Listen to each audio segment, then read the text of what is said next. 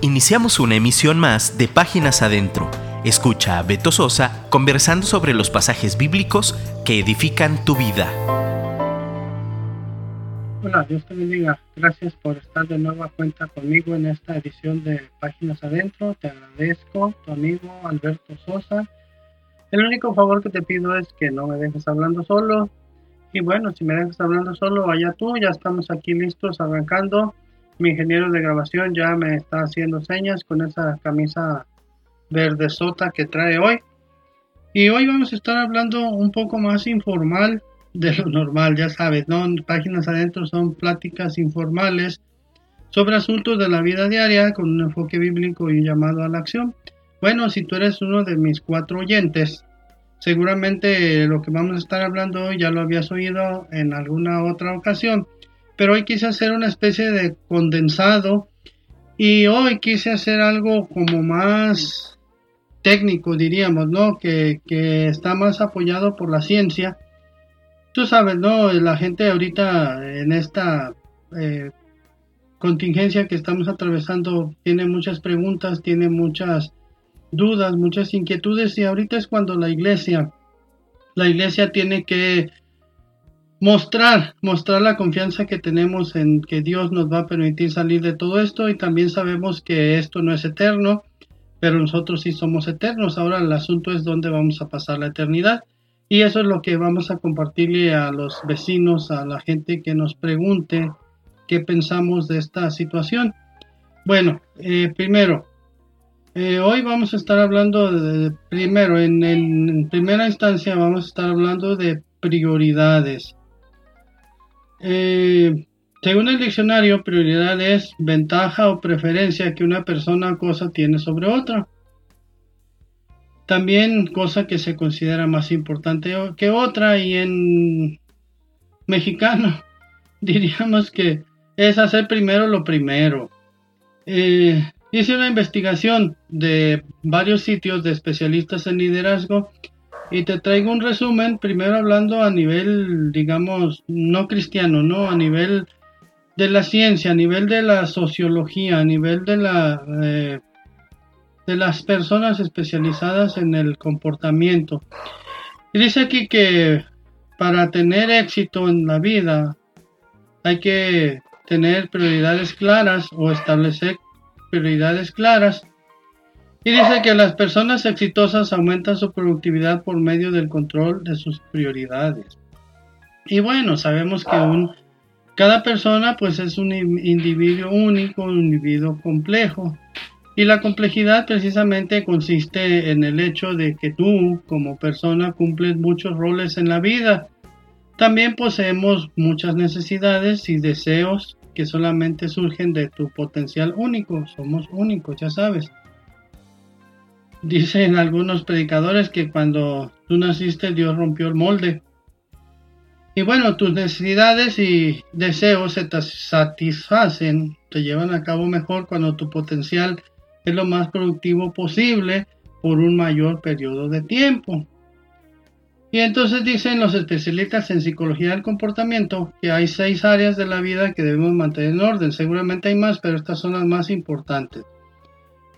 Y dicen ellos que eh, las seis áreas son la financiera y carrera, física y salud, familia y hogar, mental y educativo, espiritual y ético y social y cultural. En ese orden lo, dicen ellos, ¿no? Y dicen así que la eh, prioridad de la financiera o prioridad financiera y de carrera, cuando hablamos de carrera se refiere a la carrera, a tu carrera por esta vida, lo que en latín se llama currículum vitae, Dice que ejerza la misma cuidadosa vigilancia sobre tus asuntos financieros personales o de familia, igual a la que ejerces en tu trabajo o en tu negocio. Ten fija o presente o muy viva esa prioridad. Otra prioridad es la prioridad física y de salud o de estado físico y de salud. Y dice que las personas exitosas se cuidan físicamente, Saben que un cuerpo sano apoya una mente activa y creativa y convierte el estrés en una fuerza motivadora para el logro. Bueno, aquí dicen que conviene tener estrés, bueno, ya lo hemos platicado, eso es según la ciencia, ¿no? Y dice que las personas eh, que tienen éxito establecen una alta prioridad en comer alimentos nutritivos, hacer ejercicio y descansar lo suficiente para ser lo más productivo posible. Otra área es la área mental y educativa. Y dice que las personas deben continuar creciendo el conocimiento en tu campo profesional y el conocimiento del mundo en general. Lee algo todos los días que te estimule a pensar en ideas importantes. Otra área que ellos ponen en este quinto lugar, el área espiritual y ética. Y dice, presta atención en convertirte en el tipo de persona que deseas ser y los valores que deseas demostrar en tu vida. Devuelve a los demás algunas de las recompensas y bendiciones que la vida te ha dado. Encuentra una causa más grande que tú mismo y apóyala con tu tiempo, dinero e influencia. Otra área, otra prioridad es la social y cultural. Y dice, bueno, que conviene que uh, tus relaciones con las personas hacen que la vida valga la pena. Y sí, Dios nos hizo personas sociables. No podemos ser llaneros solitarios o ermitaños. Eh, desarrolla un amplio círculo de amigos con los que tenga intereses mutuos. Y recuerda también que las personas exitosas saben cómo llevarse bien con los demás. Además, además, enriquecen sus propias vidas y las vidas de otros al participar en actividades, culturales. Y lo cierran diciendo que establecer prioridades ahorra tiempo por problemas y esfuerzo. Y bueno, está bien, ¿no? Eso es lo que dice la psicología del comportamiento. Bueno, yo como cristiano, como verbo traficante y aprendiz de filólogo. Hace 40 años, cuando el Señor me rescató de mi vana manera de vivir y me sacó del pozo cenagoso y me puso firme sobre la roca, atendió mi clamor y escuchó mi voz. Eh, llegué a la iglesia y mi primer pastor, que se llama Cruz Velasco, quiero honrarlo, él vive en California, eh, me enseñó que las prioridades para que un cristianismo pueda tener fruto, pueda ser duradero.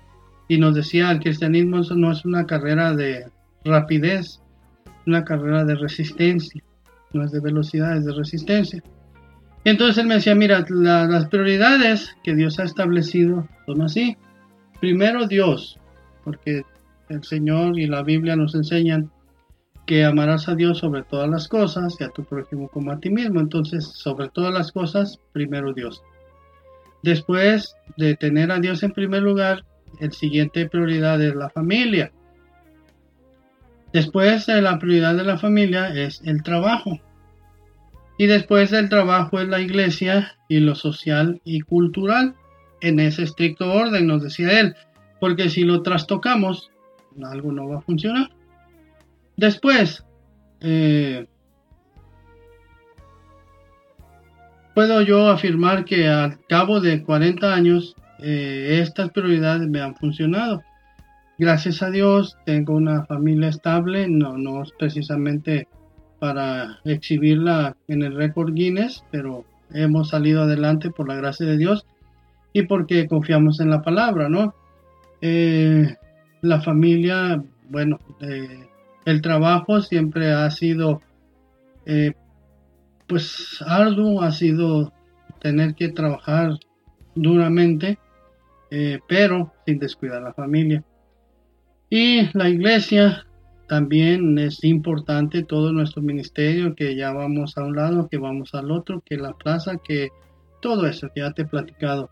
Y después lo social y lo cultural en ese estricto orden, porque si, si si le dedicas más tiempo al trabajo que a Dios, algo no va a funcionar y, se va a trastocar todo este asunto. Bueno, aquí le paramos con lo de las prioridades y ahora vamos a hablar acerca de la gratitud. Y mira, los mismos especialistas estos, bueno, no las mismas personas, el mismo grupo de gente que trabaja estudiando el comportamiento de las personas, dicen que solo hay dos maneras de vivir, una es en la miseria, lamentando por lo que no tenemos, y la otra es en la felicidad, agradeciendo por lo que sí tenemos. Y hay un, pues que será un refrán entre ellos que dice, si no eres feliz con lo que tienes, con lo que te falta tampoco.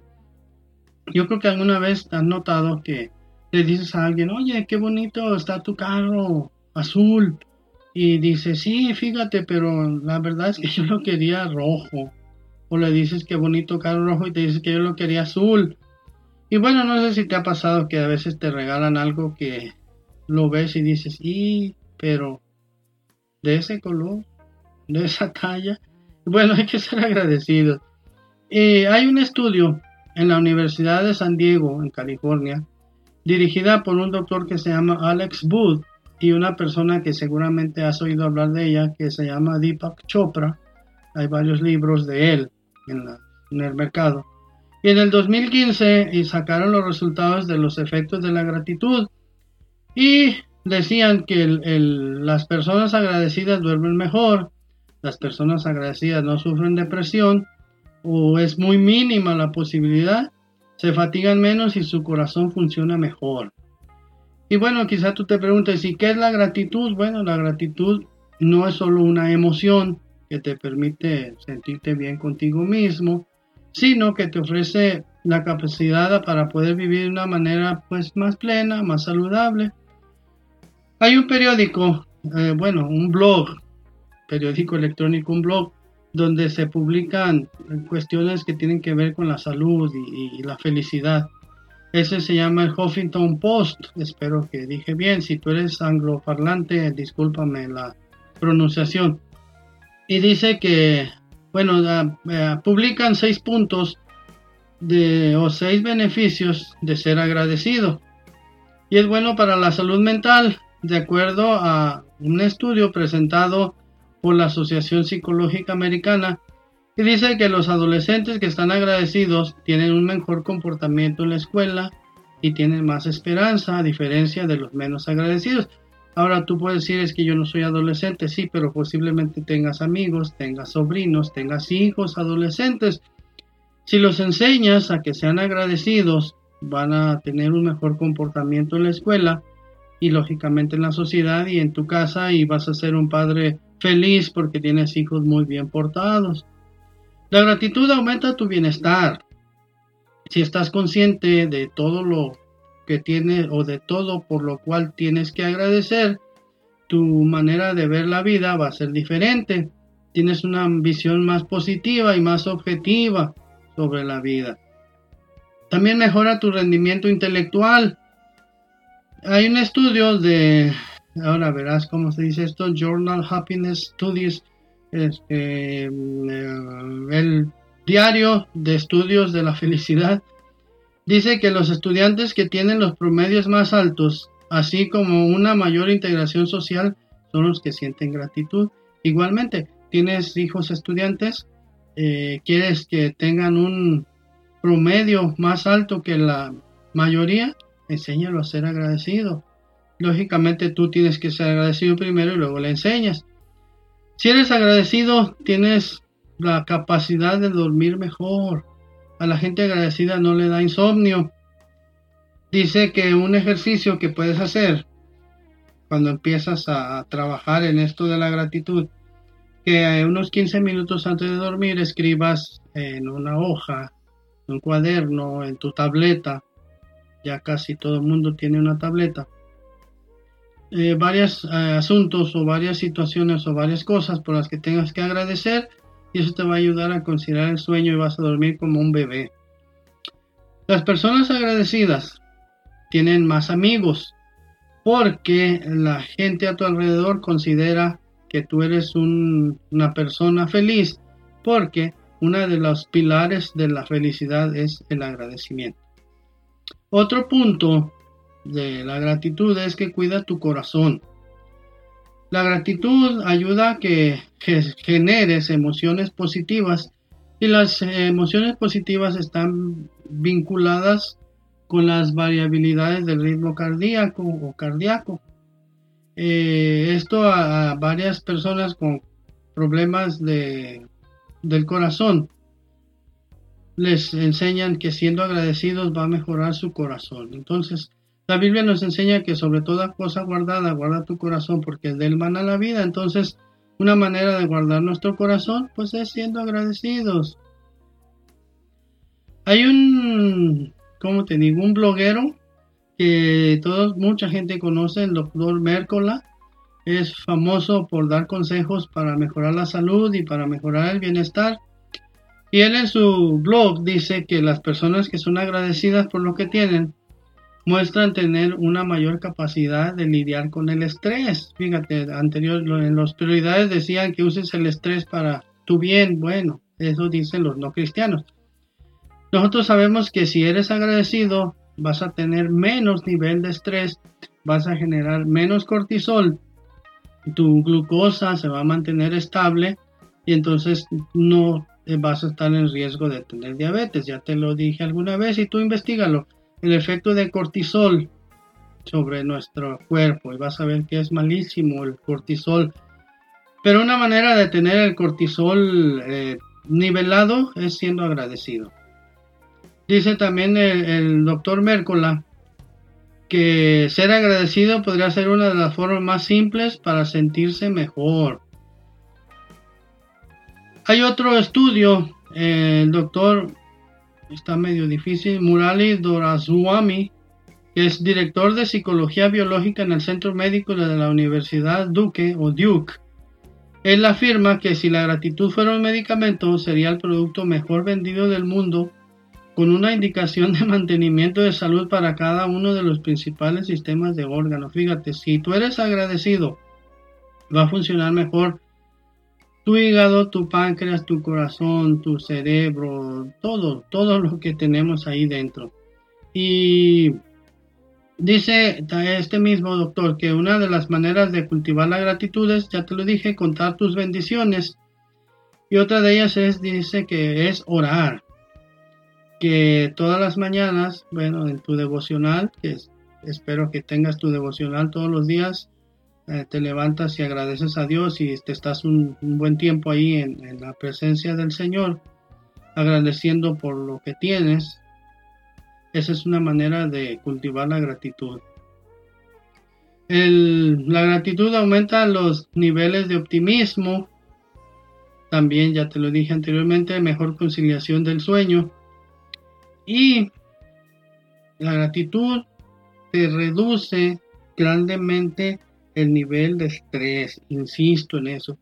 Y sin estrés no hay colitis, no hay gastritis, no hay dedos ah, engarruñados, decimos aquí, este, tiesos, así dobladitos, ah, eh, no sé cómo decirte, tiesos, pues.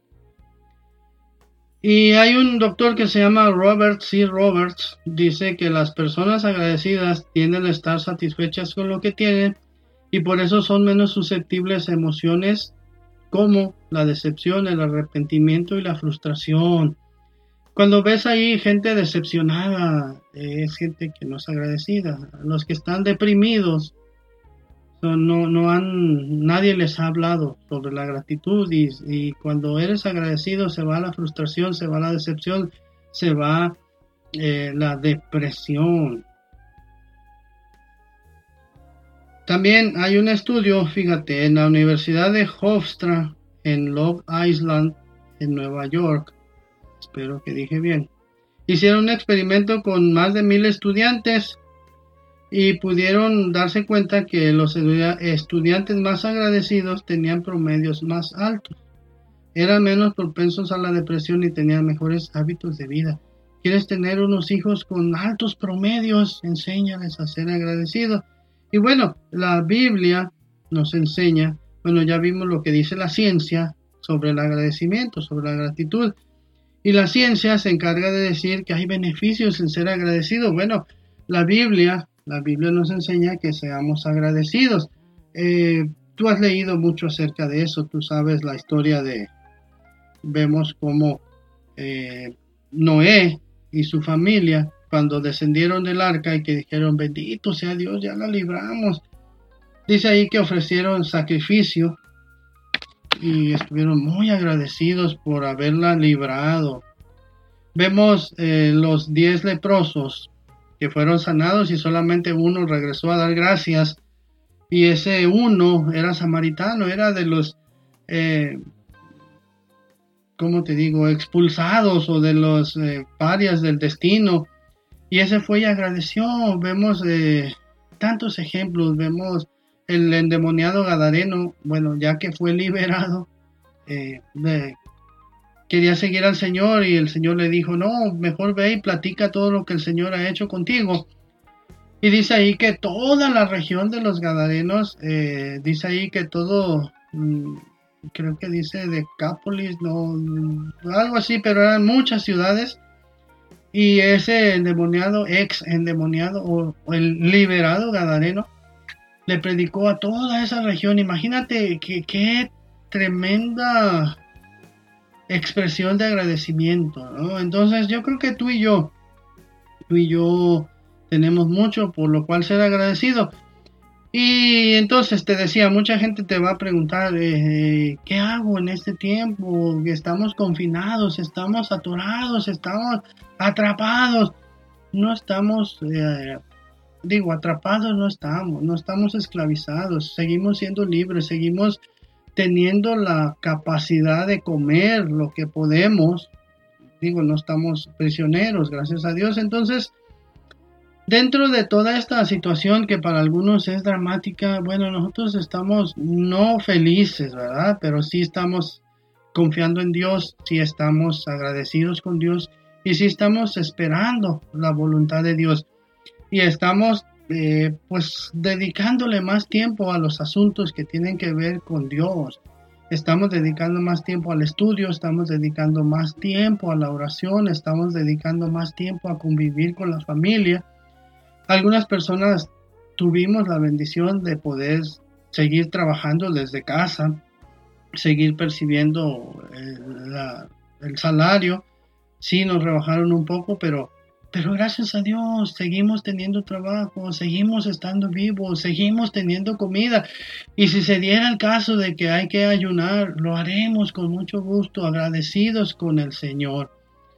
Ahora vamos a estar hablando de la oración desde el punto de perspectiva de la ciencia. Mira, según el diccionario, orar es ponerse mental y anímicamente ante la presencia de Dios para dar gracias. Eso dice el diccionario. Esa es una definición que me apareció en Google.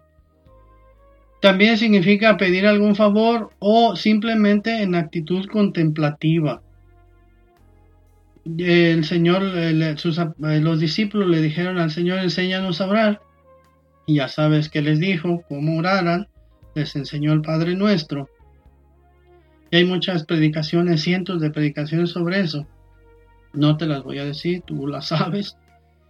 Eh, a un niño alguna vez le pidieron que definiera oración y muy fácilmente él dijo, orar es hablar con papá. Y sí, definitivamente, orar es hablar con nuestro Padre Celestial. Quizá algunos de nosotros no tuvimos la bendición de tener una relación cercana con nuestro Padre. Yo lo conocí cuando ah, yo tenía 16, 15 años. Entonces esos primeros 15 años de mi vida pues no lo tuve no pudimos establecer una relación profunda, no lo pude abrazar como abrazaba a mi madre. Pero bueno, peleados no terminamos. tuve oportunidad de predicarle el Evangelio cuando ya el Señor me alcanzó. Y pues tú que tienes a tu Padre, lleva una buena relación con Él. Pero bueno, estamos hablando del Padre Celestial. Y eso es orar, hablar con nuestro Padre Celestial como quien habla con su mejor amigo lógicamente en una actitud de respeto, en una actitud de, saber que estamos hablando con el creador del universo. Y mira, en el 2011, la doctora en psiquiatría Amy Washholz, espero que dije bien, de la Universidad de Massachusetts, y un doctor con un nombre extraño, Usha Shambamo, este señor era de la Universidad de Medicina de la Universidad de West Virginia, y estas dos personas hicieron un estudio acerca de los beneficios de la oración. Y sus estudios se basaron pues también en, eh, bueno, fue en el 2011, pero usaron material que se estuvo analizando o se estuvo llevando al cabo del 2002 al 2007. En ese tiempo empezaron a estudiar la oración como un elemento de medicina alternativa. ¿eh? Fíjate, no estamos hablando aquí de cristianos, de Biblia, están hablando de medicina alternativa. y se estudiaron un promedio de 199 millones de personas. Los resultados son que hasta el año 99, en Estados Unidos estamos hablando, había un 13.7% de la población que oraba. De 1999 a 2002 aumentó del 13.7 al 43%.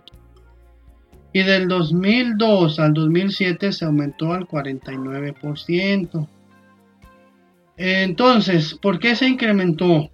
Pues porque la gente se comunicaba entre ellos diciendo que había resultados. Entre algunos pacientes con cáncer, el resultado es que la oración aumentó de manera considerable su salud mental y física. Esta contingencia a veces daña la salud mental y física. La oración puede ayudarnos con eso.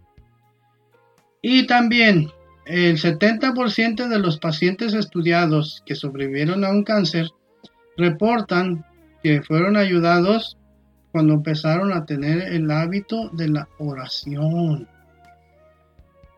También encontraron que las personas que mantuvieron el hábito de la oración por un año no sufrieron depresión. El Señor Jesucristo nos enseñó que viviéramos cada día a día. Entonces, bueno, estos aprendieron año con año, pues hagámoslo también así. También reconocemos o nos dimos cuenta que el mejor remedio antiestrés es la oración. Y el mejor ejemplo, el más grande ejemplo sobre la oración, nos la enseñó el Señor Jesucristo. Dice ahí la Biblia que muy temprano se ponía a orar y muy eh, hasta muy tarde se ponía a orar. A veces duraba toda la noche orando. Y bueno, hay una plática aquí en, en, esta estación de radio que Dios me permitió dar, que es los beneficios de, no, aprende a ser feliz. Y uno de los puntos de aprende a ser feliz es precisamente bueno, están varios, pero uno de ellos es la oración, otro de ellos es la gratitud. Mucha gente que no sabe cómo ser feliz, o mucha gente que anda en la desgracia, mucha gente que es infeliz, pero tú y yo, Dios nos puso para hacer luz, para hacer sal de la tierra, entonces si necesitas este archivo o pídeselo a mi productor y seguramente lo pone en el blog para que lo descargues y lo estudies con mucha calma y puedas ayudar a toda esa gente que está cerca de ti, tus parientes que tal vez no conocen al Señor. Bueno, eh, preséntales este, esta investigación eh, a nivel ciencia, a nivel sociológico, y ya que se los haya presentado, entonces le dice, ya ves, brother, hermana, ya ves que lo que yo te he dicho tiene sustento. Pues te agradezco que me hayas prestado tus orejas, tus oídos. Eh, recomiéndanos, recomiéndanos con tu jefe de panderos. Bueno, no, es jefa, ¿verdad? Eh, la jefa de panderos. Eh, recomiéndanos con el director de alabanza, con el director musical con el de la cabina, con, con los de las redes sociales. Diles que oigan Dun Radio. Toda la barra que hay en Dun Radio está planeada para tener contenido que edifique tu alma, tu cuerpo y tu espíritu. Recomiéndanos. Y no te vayas, por favor. Después de mí sigue mi vecino de programa, Frank Ching, con guapos pero no perfectos. Escríbeme, por favor. O si no quieres escribirme, escríbele a mi productor para que vea que sí trabajo, para que vea que sí le echo ganas y para que vea que sí le ponemos oración a este asunto. Esto fue Páginas Adentro, nos oímos pronto, Dios te bendiga. Escríbenos por WhatsApp 3335 890851 y déjanos un comentario. Te esperamos en nuestra próxima emisión.